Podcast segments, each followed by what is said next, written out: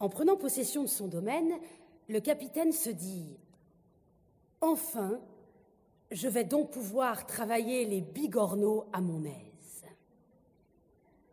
Travailler les bigorneaux était une idée qui, depuis longtemps, obsédait le brave capitaine Kerkonaïk. Au dire de ceux qu'il connaissait, c'était même la seule idée qui jamais eût hanté sa cervelle, car c'était un excellent homme selon les évangiles. Il avait toujours été frappé, disait-il, de l'excellence comestible de ce mollusque, mais aussi de son exiguïté qui en rend l'emploi dans l'alimentation difficile et fatigant.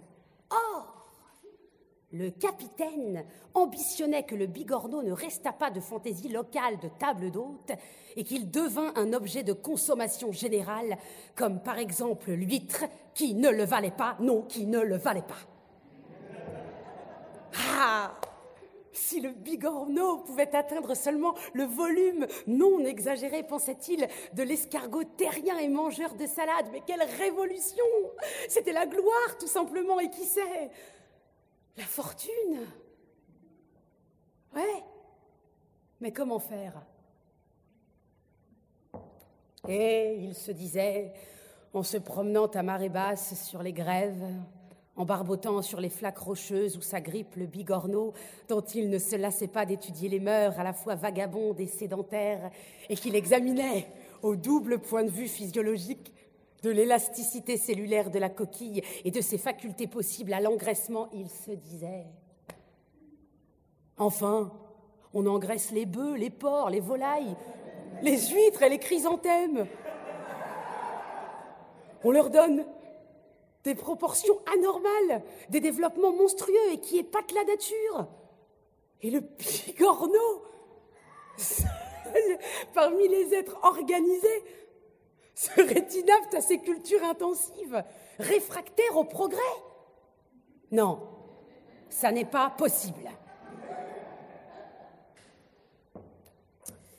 Une nuit, qu'il avait accompagné en mer des pêcheurs, ceux-ci ramenèrent dans leur chalut le cadavre d'un homme en partie dévoré et dont les cavités thoraciques et stomacales étaient remplies de bigorneaux.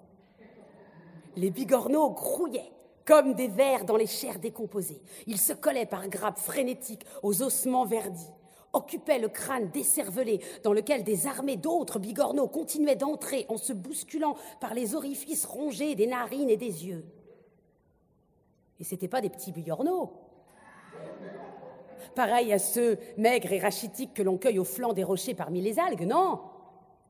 C'étaient d'énormes et opulents bigorneaux, de la grosseur d'une noix, des bigorneaux replés et ventrus, dont le corps charnu débordait la coque nacrée, laquelle s'irisait splendidement sous la lumière de la lune.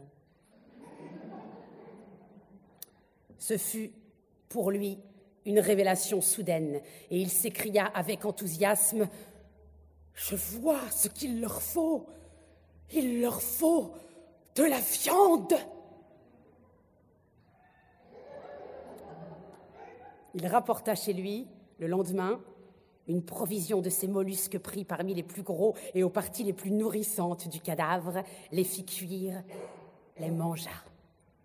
Il les trouva tendres, fondant dans la bouche d'une saveur délicieuse. Une simple aspiration des lèvres les détachait de leur coque si facilement que la manœuvre trop lente et difficultueuse de la pique devenait inutile.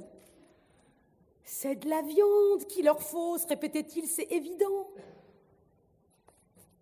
Il se garda bien de parler à quiconque de sa découverte.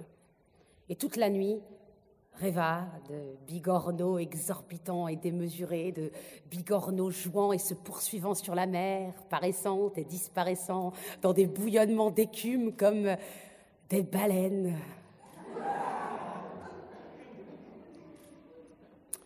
Ce n'est que quelques années après, son service terminé, et lorsqu'il eut bâti sa maison, qu'il commença ses expériences.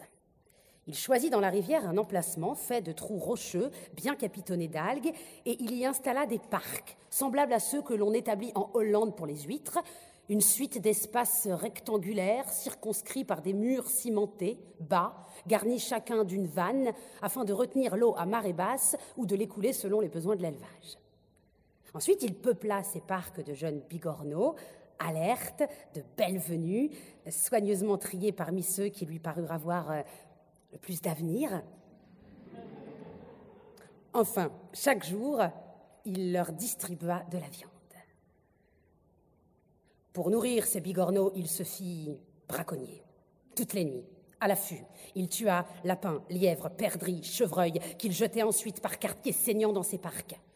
Il tua les chats, les chiens rôdeurs, toutes les bêtes qu'attirait l'odeur de la pourriture ou qu'il rencontrait à portée de son fusil. Quand un cheval, une vache crevait dans le pays, il les achetait, les dépeçait, les entassait, os, muscles et peau dans ses carrés de pierre, vite devenu un intolérable, un suffocant charnier.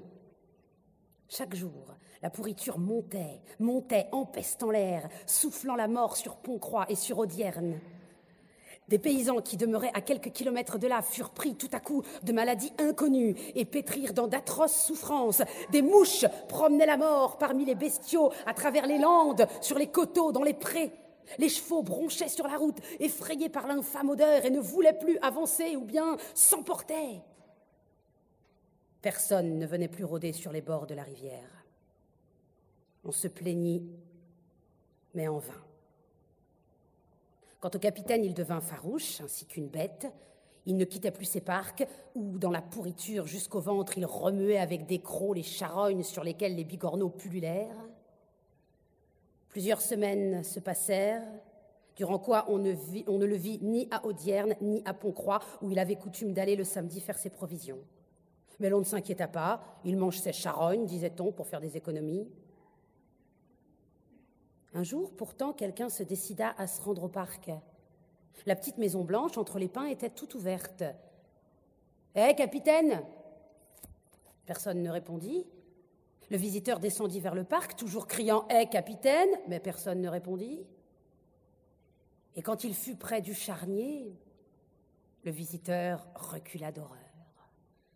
Sur une pyramide de charognes verdissantes, d'où le pu ruisselait en filets visqueux, un homme, les bras en croix, était couché, un homme qu'on eût pu reconnaître car son visage était entièrement dévoré par les bigorneaux qui avaient vidé ses yeux, rongé ses narines et ses lèvres, c'était le capitaine Jean Conaïque.